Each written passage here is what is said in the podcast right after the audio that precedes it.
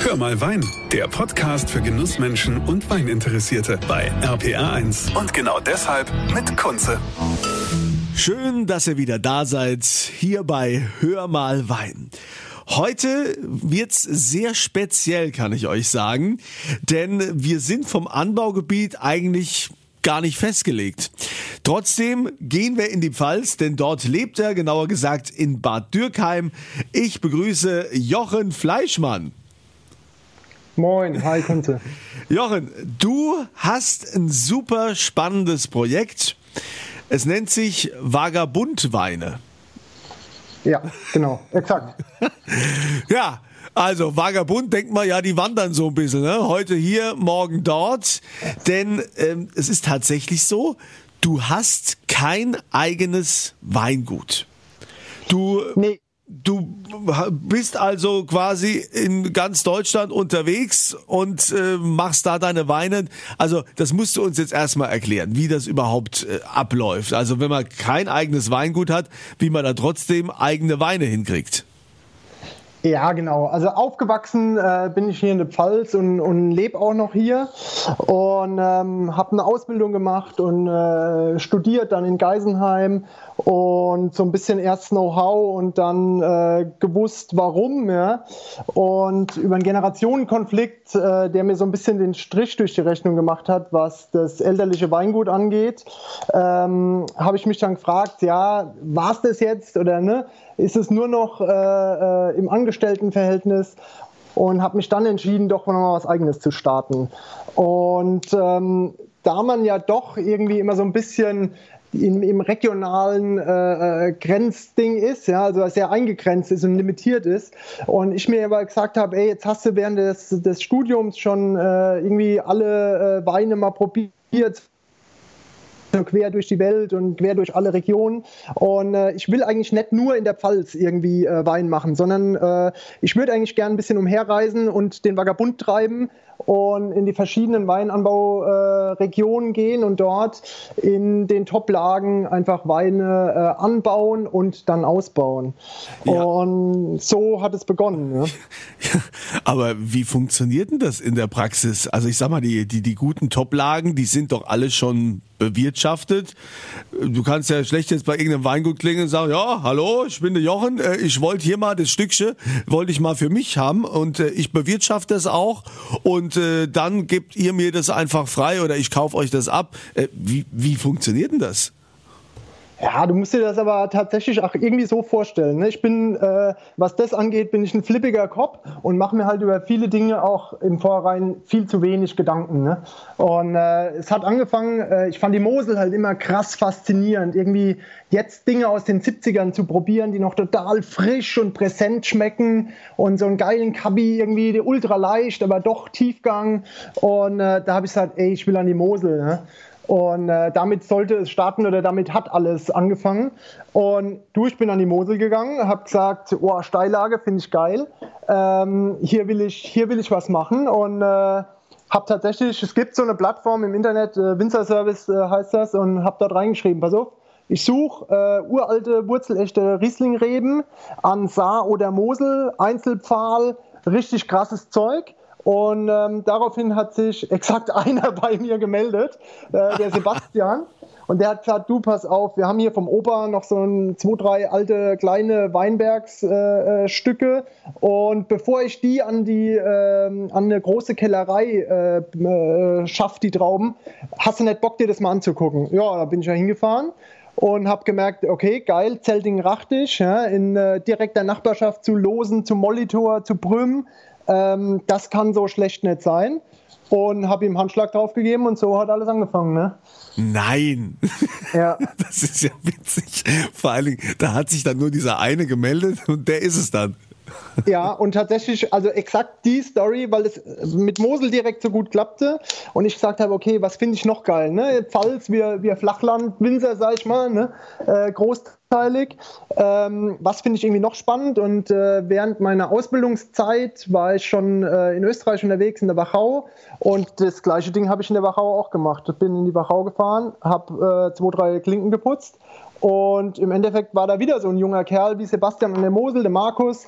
Und äh, der hat gesagt, ja gut, äh, er findet es spannend und warum nicht? Ja?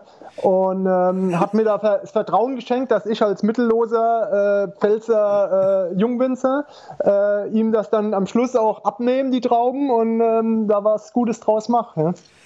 Also das heißt, die Winzer, die machen das also selbst, also die be bewirtschaften das und du kommst dann nur hin und nimmst die Trauben. Wirst, erntest du die dann auch oder kriegst du dann schon quasi die fertig gepresst? Wie, wie funktioniert das? Ja, genau. Also an der Mosel ist es so, ähm, die äh, oder generell in den Regionen ist das so, äh, dass die Bewirtschaftung, was äh, maschinell und besonders den Pflanzenschutz angeht, damit ich nicht im Sommer da jede Woche äh, in die einzelnen Regionen fahren muss, das übernehmen die Winzer vor Ort. Ähm, und dann zu den äh, speziellen Zeitpunkten, was Entblätterung angeht, Triebzahlreduktion, Trauben halbieren, äh, aber auch speziell die Weinlese, da komme ich dann mit äh, Freunden, Familie hoch, manchmal auch alleine und, ähm, und besuche die Weinregion dann schon vier, fünf Mal im Jahr.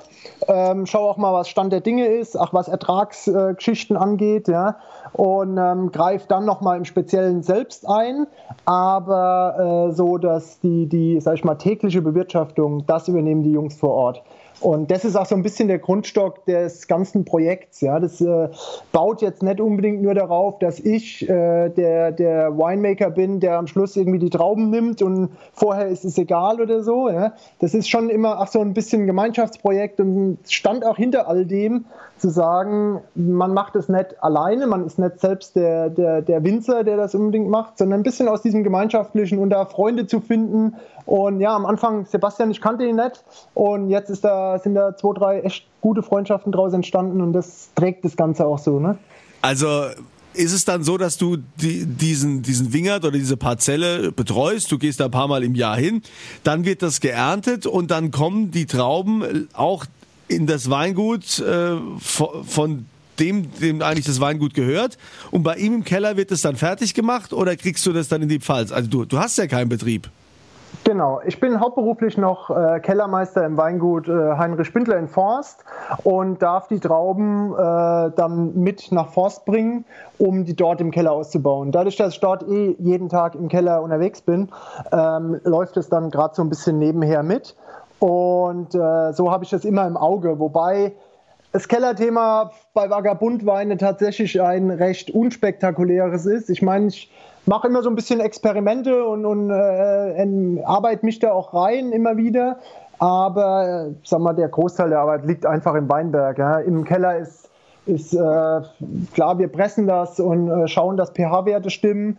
Aber ansonsten kommt das ins Fass und dann äh, überbleibt das auch ein bisschen äh, dem Wein selbst, wie es wird. Ja, ja wie, wie ist da so deine, deine Philosophie? Also lässt du die Weine dann also ursprünglich äh, quasi gären und äh, so werden, wie sie sind? Das heißt also quasi äh, Stichwort äh, Spontanvergärung oder äh, nimmst du da schon so ein paar Zuchthäfen irgendwie dazu, um das äh, zu regulieren? Nee, das, das Ding ist ähm, komplett äh, äh, auf sowas zu verzichten, aber auch eigentlich komplett auf so Eingriffe zu verzichten. Ja. Ähm, dadurch, dass ich hauptberuflich ja äh, noch angestellt bin, ist das Ganze auch, kann ich vielleicht größere Risiken eingehen als jetzt ein äh, gewöhnliches Weingut und kann da auch ein bisschen äh, krassere Stilistiken fahren. Ja. Ähm, ich sage, ich bin bei Null gestartet. Ähm, ich muss nicht den äh, aktuellen Kundenstamm, den es schon seit 30 Jahren gibt, immer noch weiter äh, be beglücken und mit der gleichen Stilistik erfreuen, sondern ich kann halt komplett andere Wege gehen als jetzt äh, die Weingüter außenrum vielleicht. Ja. Und ähm, das ist auch so ein bisschen bisschen die Grundlage. Ich gehe hin und ähm, jetzt am, am, Beispiel der Mosel, wir haben ein bisschen was mit Maischegärung gemacht und ein bisschen was direkt abgepresst und ins, ins Holz gelegt, aber äh, das vergärt alles äh, zu 100% spontan. Was natürlich auch die, die Folge manchmal hat, dass Dinge anders werden, als sie eigentlich angedacht waren. Ja. ähm, wir haben 2019 den, den Kabinett gemacht äh, von der Mosel. Also ähm, es wird immer die Rebsorte angebaut, die in der Region heimisch und für die äh, Region typisch ist. Also Mosel, Riesling, Wachau, Veltliner. In der Pfalz haben wir 2020 äh, Pinot dazu genommen und äh, 21 wird es nochmal was Neues geben aus Baden. Da äh, kannst du dir gleich mal Gedanken machen, was du denkst, was das wird. naja, und, ja. wenn, wenn, du jetzt nur die typischen Sachen willst und äh, besonders in Baden, äh, klar, das ist ja sonnenverwöhnt, da ist also ja Pinot Spätburgunder ganz weit vorne, aber auch, was fällt mir zu Baden ein? Ja, wahrscheinlich gut edel, oder? Ja, genau, es wird, es, es wird gut edel geben. Und äh, ja, ich sag mal, das Ganze so richtig äh, dreckig gemacht, wie man bei uns jetzt sagt. Ne? ähm, also geerntet, rein ins Fass und mal ein paar Monate nichts gemacht. Und äh, ich glaube, das wird richtig stark. Ja? Also das, äh, das Konzept finde ich, finde ich schon eine, eine coole Idee und klar, das lebt natürlich davon, dass du auch Winzer hast, die da mitspielen und die dir den Spielraum da geben. Aber das äh, scheint ja gut zu laufen, dass du also an der Mosel schon mal einen Partner gefunden hast, äh, in Österreich und dann äh, jetzt auch noch in Baden, in der Pfalz sowieso. Wie werden die Weine dann, also du, du sagst, du probierst ein bisschen, äh, bleiben die dann länger auch in einem Holzfass drin? Sind die, hältst du die ein bisschen länger zurück oder ganz normal nach der, nach der Ernte werden die ausgebaut und dann kommen die gleich auf den Markt? Ja, ich sag mal, grundsätzlich anfangs war die, äh, war die Geschichte zu sagen, ich lasse das am liebsten zwei Jahre auf der Vollhefe und fülle das dann erst ab.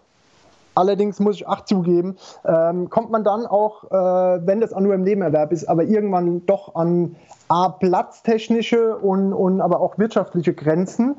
Und ähm, grundsätzlich bleibt das ungefähr ein Jahr, elf Monate, zwölf Monate auf der Vollhefe und wird dann alles unfiltriert äh, auf die Flasche abgefüllt und kommt dann nach einem guten Jahr anderthalb in den Verkauf. Ja.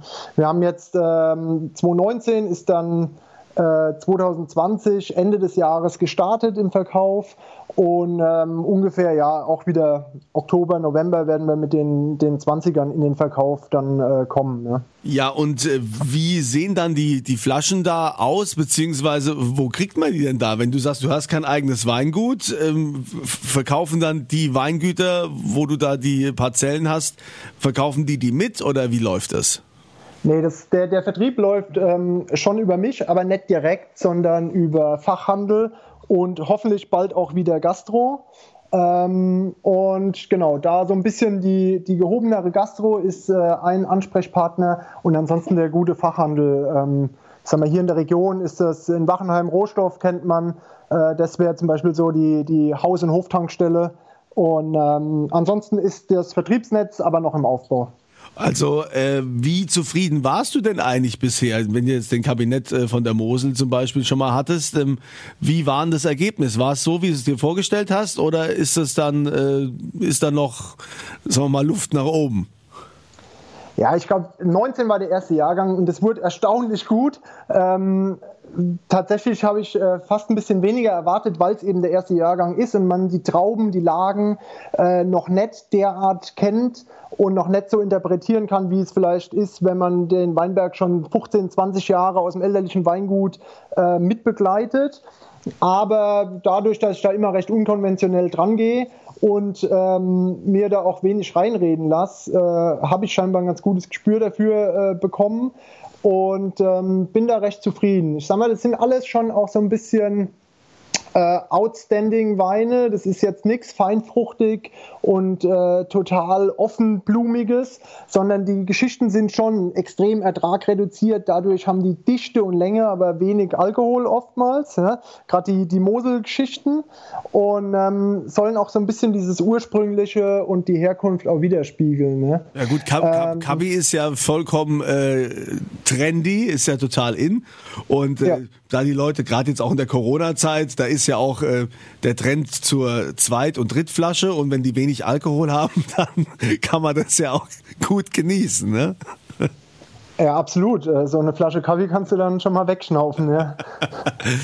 Also ich finde es total spannend äh, zu sagen, also ich bin jetzt hier nicht äh, lokal festgelegt, sondern ich schaue mir das an. Unser, unser, die Weinanbaugebiete und Deutschland hat so viele Möglichkeiten und da gucke ich, mit wem ich kooperieren kann und mache dann da meine Weine. Finde ich total spannend. Ähm, wie äh, sieht denn dein Etikett aus? Ist das ganz schlicht oder, äh, oder wie hast du das designt? Wie kann man sich das vorstellen? Äh, designt hat es eine Freundin, die äh, Kommunikation, Kommunikationsdesignerin ist. Und ähm, nee, das ist natürlich auch ein bisschen, ein bisschen flippiger. Es zeigt immer wieder den Vagabund und ein bisschen äh, ist es auch an meine Handschrift angelehnt.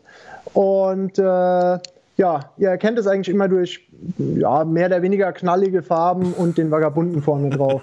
ähm, in den Paketen, die, äh, die rausgehen, äh, könnt ihr da schon mal eine Kostprobe holen. Ne? Ja, gutes Stichwort, denn natürlich äh, werde ich wieder auf meiner Kunze-Facebook-Seite die Vagabundweine verlosen vom Jochen Fleischmann. Äh, super spannendes Projekt. Ich äh, bin auch wirklich gespannt, was man noch so hören wird. Wahrscheinlich wird dein Projekt in Baden mit Gutedel nicht das letzte sein. Du wirst ja sicher noch ein paar Dinge im Kopf haben, was du noch so alles vorhast. Also das ist, äh, ist mal was Neues. Finde ich echt gut. Ich äh, wünsche dir da auch weiterhin ein glückliches Händchen und euch wünsche ich jederzeit immer volle Gläser. Das war Hör mal Wein, der Podcast für Genussmenschen und Weininteressierte mit Kunze auf rpa1.de und überall, wo es Podcasts gibt.